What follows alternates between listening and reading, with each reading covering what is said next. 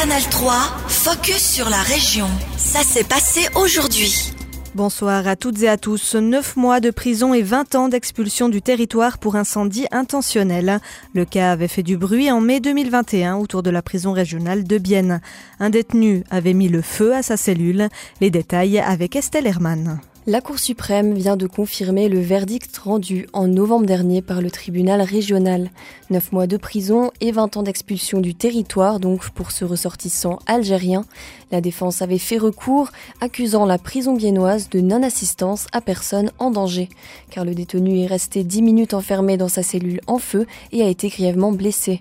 Après des semaines dans le coma, il a dû subir plusieurs opérations pour se faire greffer de la peau.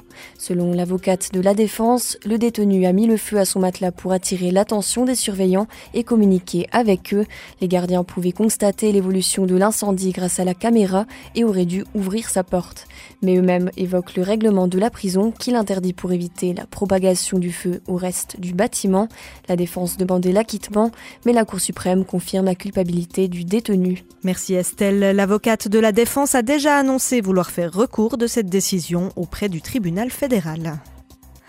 Une équipe de Bienne à la RoboCup, des étudiants de la HFTM, l'école supérieure technique, participe à un concours international de robotique.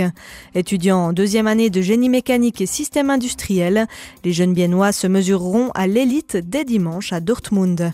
Au menu, différentes épreuves techniques et le défi se veut humanitaire. Stéphane Brandenberger, responsable du domaine système industriel à l'école supérieure technique. L'idée est que le robot puisse se déplacer dans une zone et repérer les personnes ensevelies. Ensuite, il doit être possible de prendre contact avec ces gens au travers du robot et faire d'autres choses. Par exemple, fermer un robinet de gaz pour éviter les intoxications. En ce moment, nous sommes en train d'imprimer les dernières pièces du robot sur notre imprimante 3D. Nous avons aussi encore quelques tests à faire.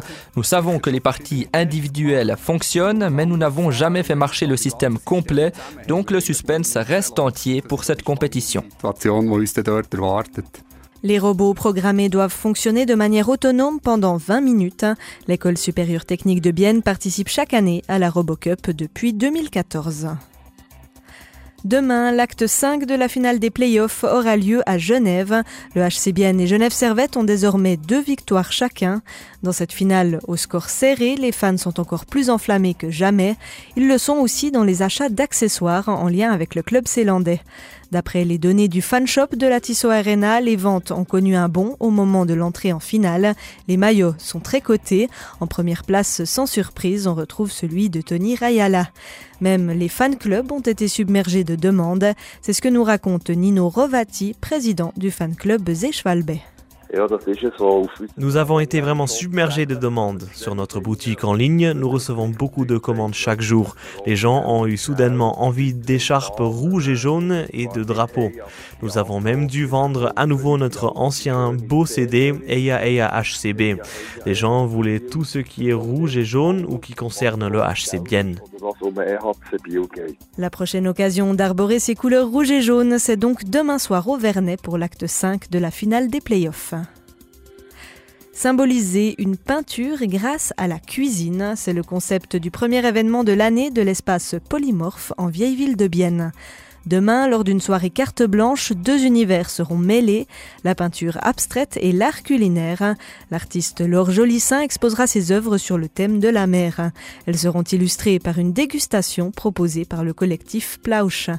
On reçoit aujourd'hui la co-responsable de l'espace polymorphe, Noémie Saga-Hirt, au micro d'Estelle Hermann. Alors dans cette première carte blanche, on avait envie de laisser notre espace à deux disciplines qu'on trouve assez complémentaires. Et on est, c'est vraiment une carte blanche, donc il y a certains éléments euh, qu'on va vraiment découvrir en même temps que le public. Et on se réjouit de, voir euh, quels euh, liens peuvent se tisser entre, l'art de la bouche et l'art tout court. Justement, quel est le but recherché auprès des visiteurs dans le fait d'allier cuisine et peinture? Ben moi, je considère la cuisine aussi comme une discipline artistique. pour moi, il y a aussi de l'art dans la cuisine, donc je pense que c'est vraiment une rencontre euh, pour nous de voir comment ça peut se marier euh, et euh, pour le public euh, de pouvoir euh, manger quelque chose qui a été inspiré de, de ce qu'il découvre. Donc c'était ça un peu l'idée. Pourquoi ces deux types d'art en particulier? Alors ça, c'est un petit peu un concours de circonstances par rapport à nos réseaux et nos rencontres. Et on avait envie, euh, voilà, d'avoir ces gens qui nous sont proches euh, dans notre espace. C'est le premier événement de cette année. Quel type de projet vous allez ensuite accueillir par la suite? Alors, euh, on a plusieurs euh, concepts assez différents. L'année passée, on avait fait une exposition euh, sur le thème des bijoux de famille, quel rapport les gens avaient avec leurs bijoux de famille. On va faire une sorte de deuxième volet. et on a également envie de faire quelque chose autour du thé. Dans les rituels. Donc voilà, comme son nom l'indique, Polymorphe, que je gère avec Jessica Gaffner, est vraiment très ouvert au niveau des projets. Vous avez des exemples concrets pour la suite? Euh, bah justement, par rapport au thé, euh, les deux, on est vraiment euh, très intéressés par ce domaine. le rituel, c'est quelque chose d'important dans nos vies, et on aimerait bien inviter quelqu'un et faire voilà des déclinaisons sur ce thème. On aimerait aussi avoir des ateliers, pas que dans le domaine du thé, mais aussi dans d'autres domaines artistiques. C'était Noémie Saga-Hirt, co-responsable de l'espace polymorphe. L'exposition Ode à la mer ouvre ses portes demain pour le vernissage. Canal 3, focus sur la région. Aussi disponible en podcast sur Spotify et Apple Podcast.